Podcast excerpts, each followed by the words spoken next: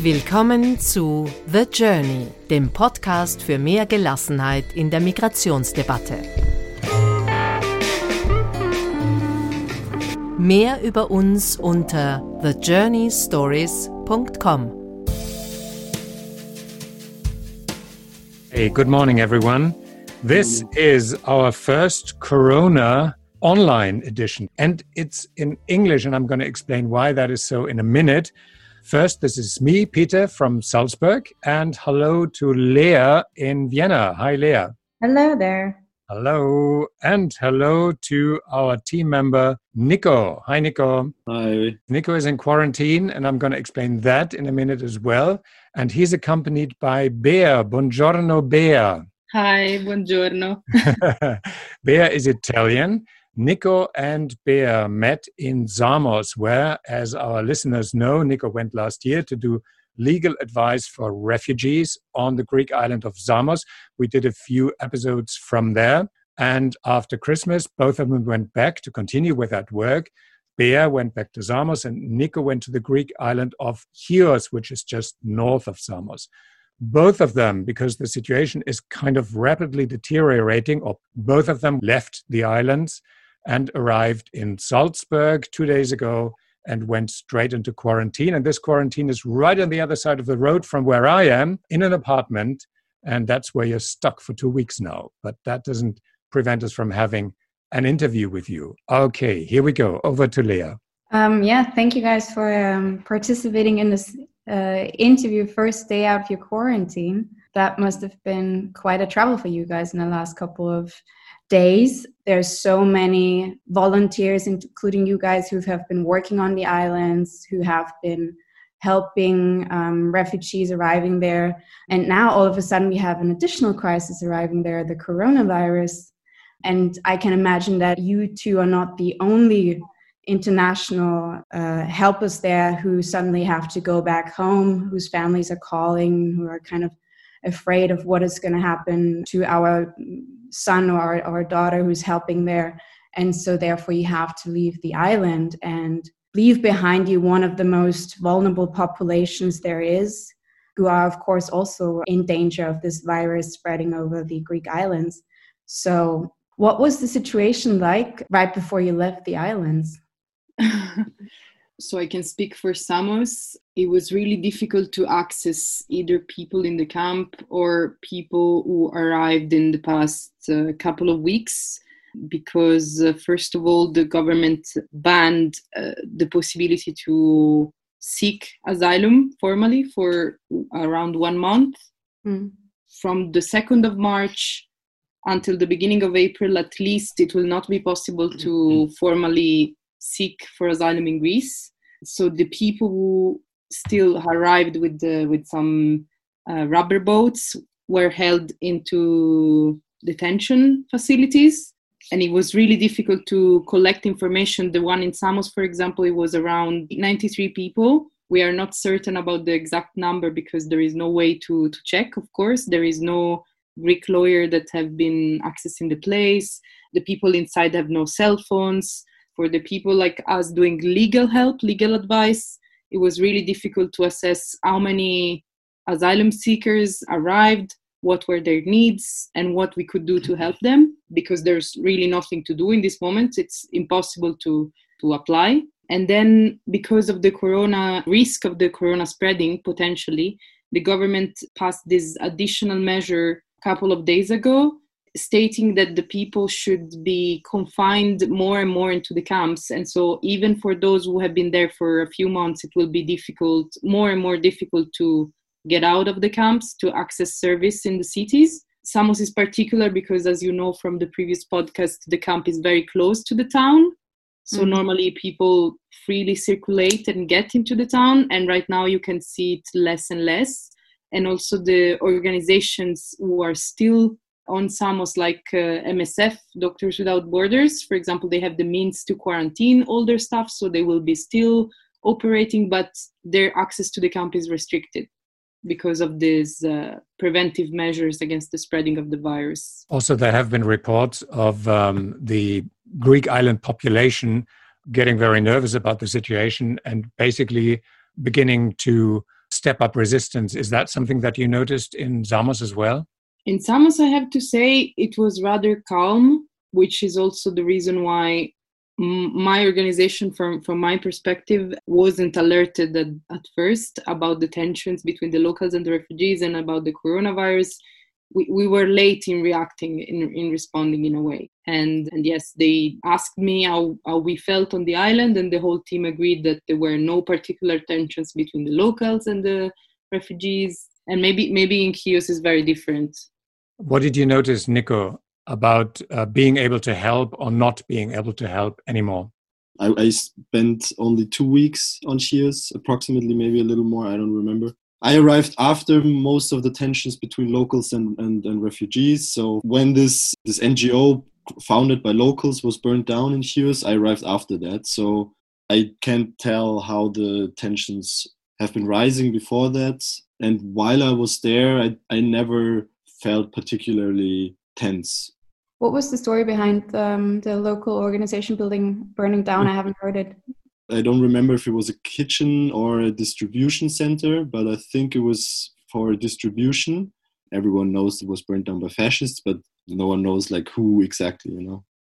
Maybe this the one thing that's very different from Samos is that the camp Vial in Chios is around seven kilometers away from the city. So the people are dependent on NGO buses because there's no public transportation going there, or taxis. Mm-hmm. And taxis have been driving up to the camp and back until a couple of days back when there were measures taken that no visitors were allowed in the camp and people police would stop cars driving past the camp and ask them where they want to go and that's also where where taxis stopped to go there and if there's no taxis and no public transportation, and most of the um, NGOs stopped operating or dialed down the operations because of uh, volunteers leaving, then that means that people, um, in order to get to town, need to walk at least for two hours. Yeah, now there is a restrictive measure that uh, the population in the camp should stay inside the camp from seven in, in the night until seven in the morning, and during the day only leave the camp if really necessary. Yeah. How did the NGOs react to people not being allowed anymore into the asylum system? Because if you take a closer look at that, that is a breach of basic human rights. Is one of the basic human rights that the EU is based upon. Now, there was no outcry by the EU authorities when Greece decided to stop people from entering the system, how did the NGOs on the island react to that? In a way, how can you react? Because you, since you're an NGO there, in the end, it comes down to that the NGOs are still guests there, and so we have to we have to deal with what the government does and what measure, measures it takes. And if they suspend the possibility of applying for asylum for a month, and of course there has to be an outcry and there has to be um, people signing letters and saying that's not legal or that's in breach of human rights. But in the end you have to find a way to deal with it because yeah what can you do? Actually the there were i think it was on evros so i'm not sure it was on the islands but at the the land border. So evros is the first town in greece where people try to cross and where there were massive pushbacks you might have seen in the news we have uh, been informed that a few Greek lawyers of a group of Syrians introduced this uh, interim measure request for urgent intervention. Correct me if I'm wrong, Nico. To the European Court of Human Rights in Strasbourg, um, because these people were not given the possibility to seek for asylum in this period of time. And the surprising, also not surprising, but very sad reaction of the court was to say this is justified by national safety i think was the, the, mm. the, the, reason so the, the european court of human rights basically said that it's okay that these people don't have the right to seek asylum which shows just the direction the european court of human rights goes in general because last year there was this decision about two um, people trying to get into uh, i think it was melilla in morocco and they were on the on the fence and they were pulled down by spanish uh, police and then therefore were on spanish soil and were pushed back out of the, the city again, which is by definition an illegal pushback because they were not allowed to apply for asylum. And the European Court of Human Rights said it was okay because there are legal or there are regular ways of applying for asylum. So it's okay to push them back if they try to go over the fence. So unfortunately, it's not like this one decision where you can say, okay, that's crazy. I think it's more, it shows more direction. Yeah, the courts and maybe the political view on this goes. Now, not only that Greece has decided to, to pause the asylum process, it is also that a lot of the helpers on the islands, just like you guys, are internationals. And I'm sure that a lot of them now fled from the islands, just as like many people are fleeing towards the islands, are now going back home to their home countries and to their families. What did you see there? Are people still left on the islands that are not locals that are intending to stay and to help? Yes, um, my team was actually quite forced to be repatriated. Uh, we wanted to stay because the situation on, on the islands is rather calm. As we said, at least in Samos, there were no particular tensions between the locals and the refugees and the NGOs at, at this stage, and also no confirmed case of coronavirus. NGOs no, no confirmed cases yet. This may change within days, of course. Of course, of course, and and it would be terrible, and it would be irresponsible to leave once there is a case on one of the islands because then you of course spread the, the disease so let's say that all ngos have started to limit the amount of vol- the incoming volunteers the amount we stopped recruitment. We had as i can speak for myself but we had a few team members who were scheduled to come to samos in the upcoming weeks and even from mainland greece we had to say no even though those team members would have been essential for our work. Mm-hmm. We, we had two greek lawyers who were planning to come.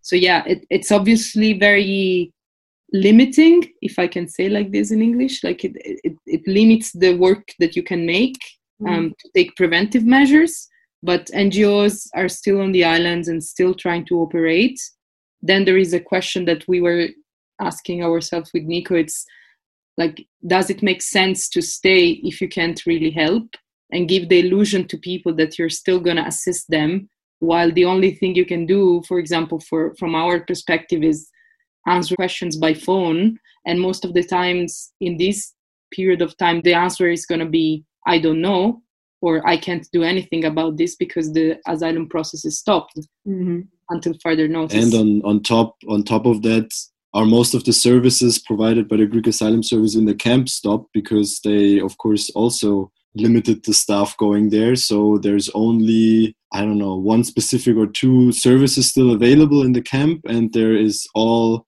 all the interviews, all the registrations and appeals are all suspended for until the 10th of April. So there's literally nothing you can do uh, except for explaining stuff and maybe answering questions. But yeah, in the end, we asked ourselves, it comes down to a couple of questions because at first you think, okay, me as an international that goes around in, the, in town and maybe goes to another island or goes to the mainland and comes back, I'm actually more a threat to the refugee population in the camp than they are to me because they are there. And I am the one that goes around freely wherever I want. So that's one thing. And then, second is uh, my organization I worked for, um, we try to ro- work remotely now. We're trying to set up the technological possibilities to have interview preparations or legal questions um, over video calls. And we try to give to send info bulletins to our clients to give them specific information about important topics. But that is that are all things that we can do remotely and without staying on the island. And that I think was one important point why we said, yeah, maybe maybe it's the right thing to leave. The government is limiting uh, activities in general in Greece. So all restaurants are closed, all uh, businesses are closed during the days. So politically speaking, if you want to maintain a good relationship with the locals, it's also very tricky to be the ones who are still providing a service to the refugees while the services to the locals themselves have stopped completely because of preventive measures against the virus. Mm-hmm. What's interesting is that this is not a hypothetical question for myself because Nico, you are my son. So I know that you're there for a reason, both of you, Nico and Bea, you're there for a reason. You're there because, or you were there because you, you wanted to help. You wanted to get things done. Now, Nico, you know that we've been discussing over the phone and me urging you to come back, and you were resistant for quite some time because you felt it would be better to stick it out there as long as possible. So I imagine that the, that the two of you had a lot of discussions before you finally consented into coming back. It was basically one very long discussion because, like, for me, it was always uh, this one event where I thought, okay, if that happens, I will consider going back, which is not being able to go to Austria or Germany anymore. And then when there was an announcement that like all the international flights will be cancelled, like starting today, that was the moment where I thought, okay, maybe I should consider it now. And uh, then I checked, and it was there was one flight left to Vienna, and I checked with the embassies in Germany and Austria, and we found out that uh, Bea is only allowed to enter Austria because she wouldn't be able to enter Germany. Mm-hmm. So that's why we decided to go to Austria. Yeah, we managed. It was a simulation of the refugee experience on a much more privileged level, yes, of course, because we have the money to buy a plane ticket from one day to the other, and we have a red passport and we still live in the European Union, but of course with borders control and yeah, Italy being the ep- epicenter of the crisis. I don't know. It's it's crazy. Uh, it's like I, I had phone calls with my parents where they urged me to do a, the exact opposite, which was like, yeah, don't come home. it's really the least the safest safe place to be right now it was very emotional. I think we mm. had this very long conversation about uh, okay, how do we do this, and what if they stop us at the border, and we have to decide now. And it was it was the night before, and it was we, eleven at the end. Yeah, it was 11 p.m. I took the flight the next morning at 8 a.m. So I had to pack and and everything, and you can't bring everything with you. This kind of stuff. I remember we were watching. My wife and I we were watching TV and um, we, we listened we heard about the situation deteriorating and uh, greece would shut down and everything would possibly become even more difficult if not impossible for you to make it off the island and so we were sitting there watching at our looking at our watches saying come on nico call us back for christ's sake call us back. We were getting quite nervous to be very honest. Yeah i know i know. And also one one thing we can't we can't uh, forget is that we were made aware while we were there we were made aware of, of one paragraph in the criminal in criminal law in the in greece which says if you by negligence or, or on purpose and against preventive measures taken by the state infect people with uh, an infectious disease you can go into prison. And if someone dies after that you can go to, into prison for life which is of course not a direct threat but it is something to be aware of. And that's why i think is also a reason why many ngos started the first step was to cancel all personal appointments and we had notices on our office door that says that it's closed until further notice to the public because of course if locals that are already not inclined to be very open about refugees see that there are people of the refugee population coming into our offices i don't know if then there there would be a case of corona on the island, just legally, it could be very difficult. Thank you for telling me now that you're in safety. And thank you for not having told me before because of my my nervousness would have risen into incredible heights. Well, yeah, I can imagine that.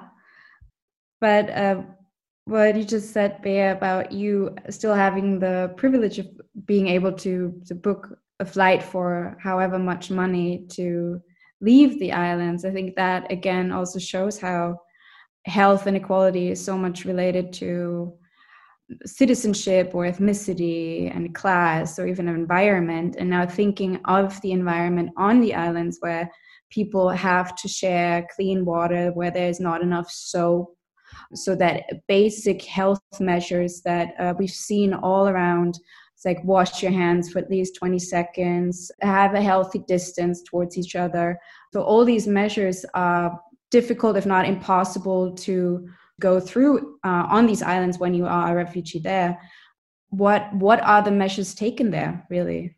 How do the people there react? Uh, uh, thank you for the question.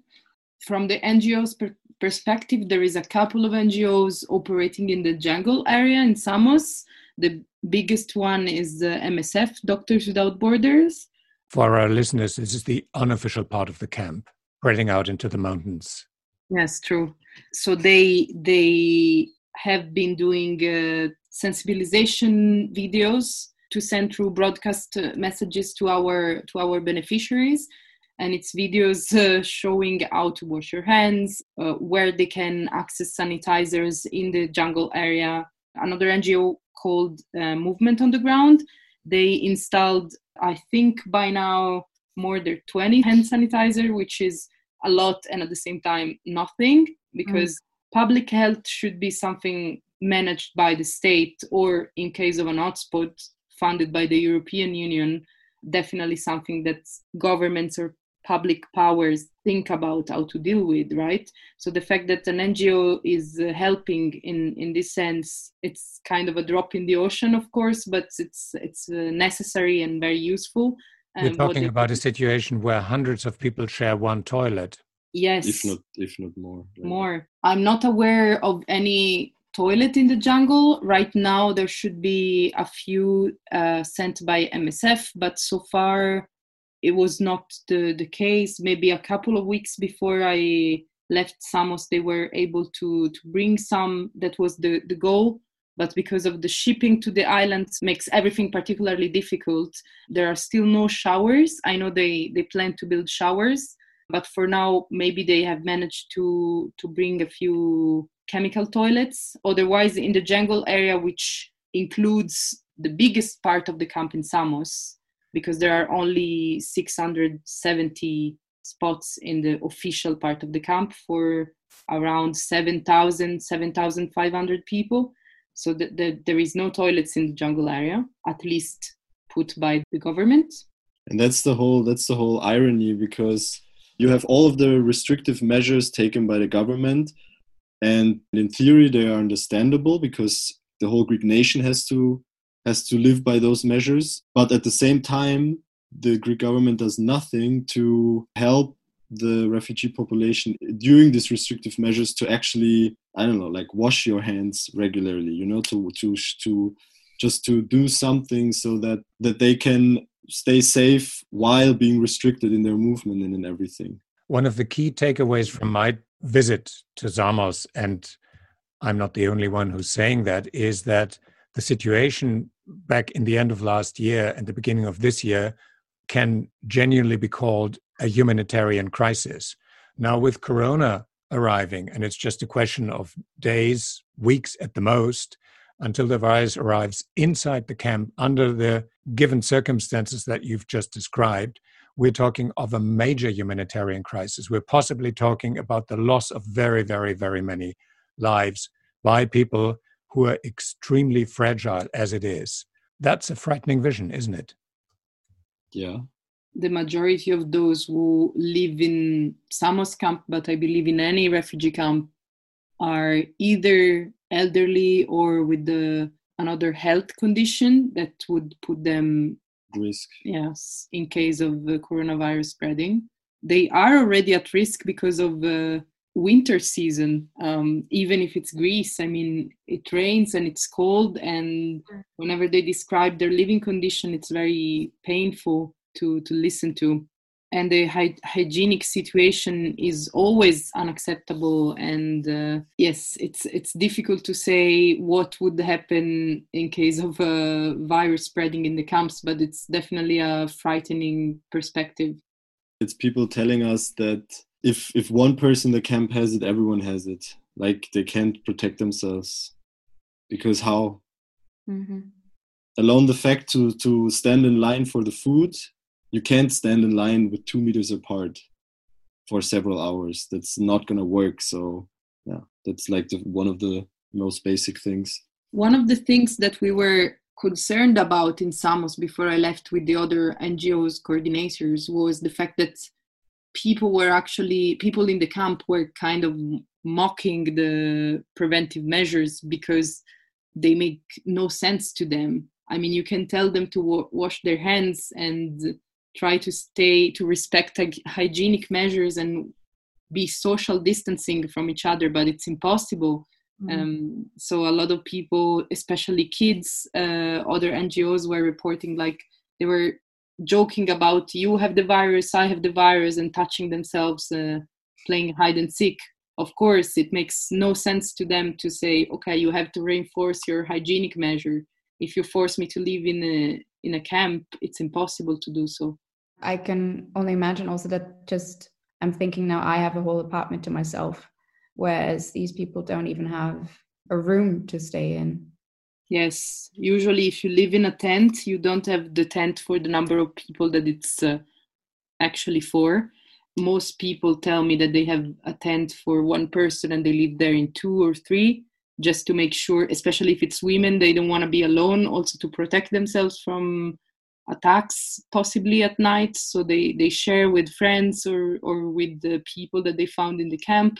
So usually even if you have a tent for multiple people you just share it with more than the numbers that it's actually built for. Same for the containers let's say. In our interviews we often look for what you call the light at the end of the tunnel. And the circumstances that you describe right now makes it difficult for me to detect that light for the time being.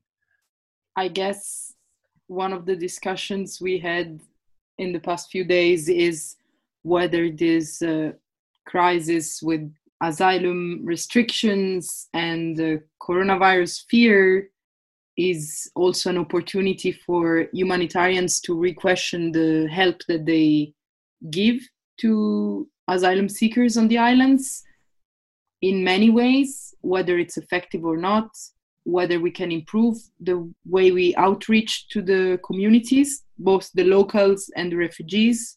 Yes, I don't really know if that's a light at the end of the of the tunnel.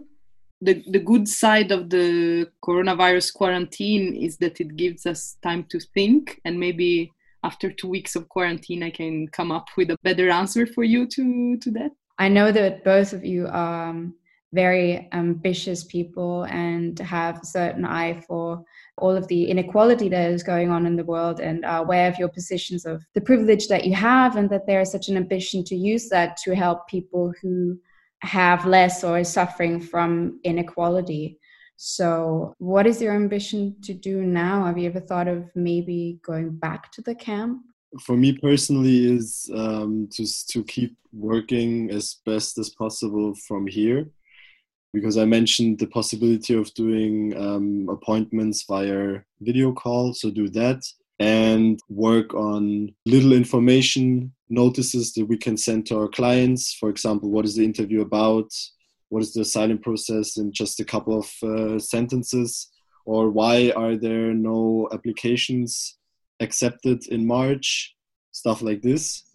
And I mean, we never, we, we have no idea how long this emergency status Uh, in Europe because of the virus will last. If it's over sooner than we thought, I'm definitely considering going back. And you, Bea? For me, it's also part of my privilege. I, I'm actually an employee. I have the luck to have this contract with this French NGO until the end of June.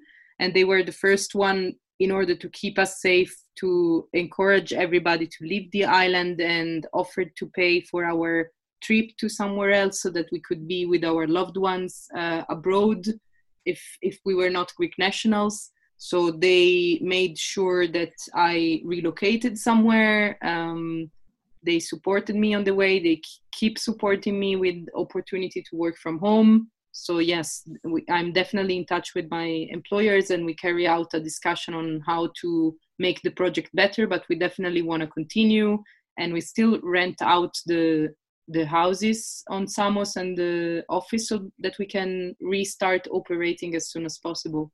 It's impossible to come to a final conclusion because this is an ongoing situation, and we hear day by day in the news that what they say is a dynamic development. So we have no idea what will happen next week, uh, never mind two weeks, three weeks from now. So we'll just leave it at that for now, but it definitely is time for a major rethink about how we deal with refugees, how we deal with closed or open borders, how we deal with ourselves as a society. So that in itself is a very challenging process that we're right in the middle in. Time for now to say goodbye. Thank you very much. Until soon. Keep us up to date from whatever you hear from the islands. Thank you very much for now and for today. Bea and Nico for now and until soon. Hang on in there. Thank you guys. Okay, bye bye. Bye. Und die Musik war der 128 Tiger Swing Groove von Javelinus und Breath Deep, Breath Clear von Schwan D. Bis nächste Woche. The Journey, der Podcast für mehr Gelassenheit in der Migrationsdebatte.